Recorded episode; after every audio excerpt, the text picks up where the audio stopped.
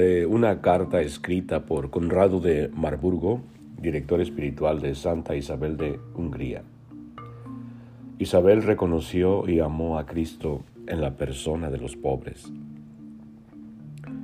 Pronto Isabel comenzó a destacar por sus virtudes y, así como durante toda su vida había sido consuelo de los pobres, comenzó luego a ser plenamente remedio de los hambrientos.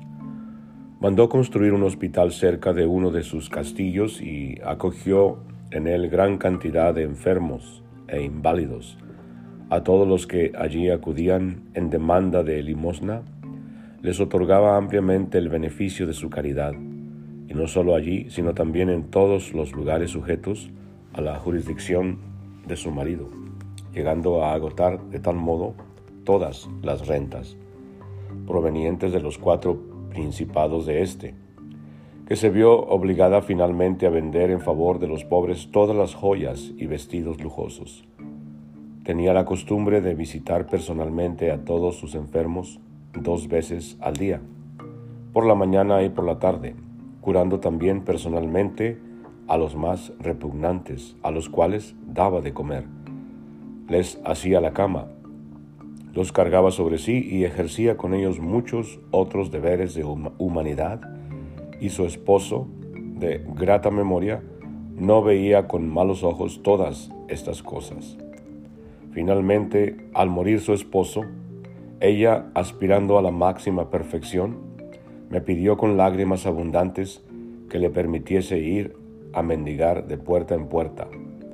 En el mismo día del Viernes Santo, mientras estaban desnudados los altares, puestas las manos sobre el altar de una capilla de su ciudad, en la que había establecido frailes menores, estando presentes algunas personas, renunció a su propia voluntad, a todas las pompas del mundo y a todas las cosas que el Salvador en el Evangelio aconsejó abandonar.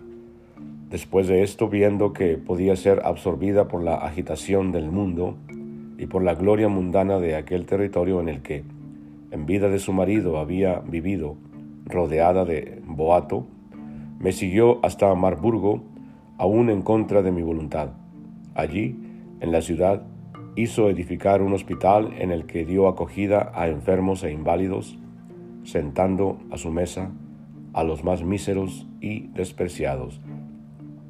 Afirmo ante Dios que raramente he visto una mujer que a una actividad tan intensa juntara una vida tan contemplativa, ya que algunos religiosos y religiosas vieron más de una vez cómo, al volver de la intimidad de la oración, su rostro resplandecía de un modo admirable y de sus ojos salían como unos rayos de sol. Antes de su muerte, la oí en confesión y al preguntarle cómo había de disponer de sus bienes, y de su ajuar, respondió que hacía ya mucho tiempo que pertenecía a los pobres todo lo que figuraba como suyo, y me pidió que se lo repartiera todo a excepción de la pobre túnica que vestía y con la que quería ser sepultada.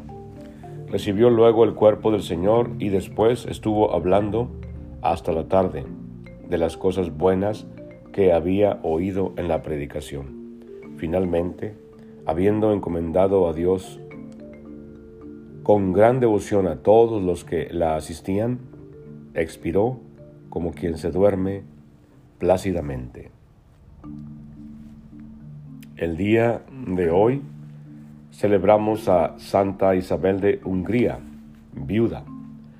Este pequeño pasaje está tomado de la aplicación iBreviary, también como la primera lectura que hemos escuchado. Dice así, Memoria de Santa Isabel de Hungría, que siendo casi una niña casó con Luis Langratve de Turingia, a quien dio tres hijos, y al quedar viuda después de sufrir muchas calamidades y siempre inclinada a la meditación de las cosas celestiales, se retiró a Marburgo en un hospital que ella misma había fundado, donde abrazándose a la pobreza, se dedicó al cuidado de los enfermos y de los pobres, hasta el último suspiro de su vida, que fue a los 25 años de edad en el año 1231. Santa Isabel de Hungría, ruega por nosotros. Santa Isabel de Hungría, ruega por nosotros. Santa Isabel de Hungría, ruega por nosotros.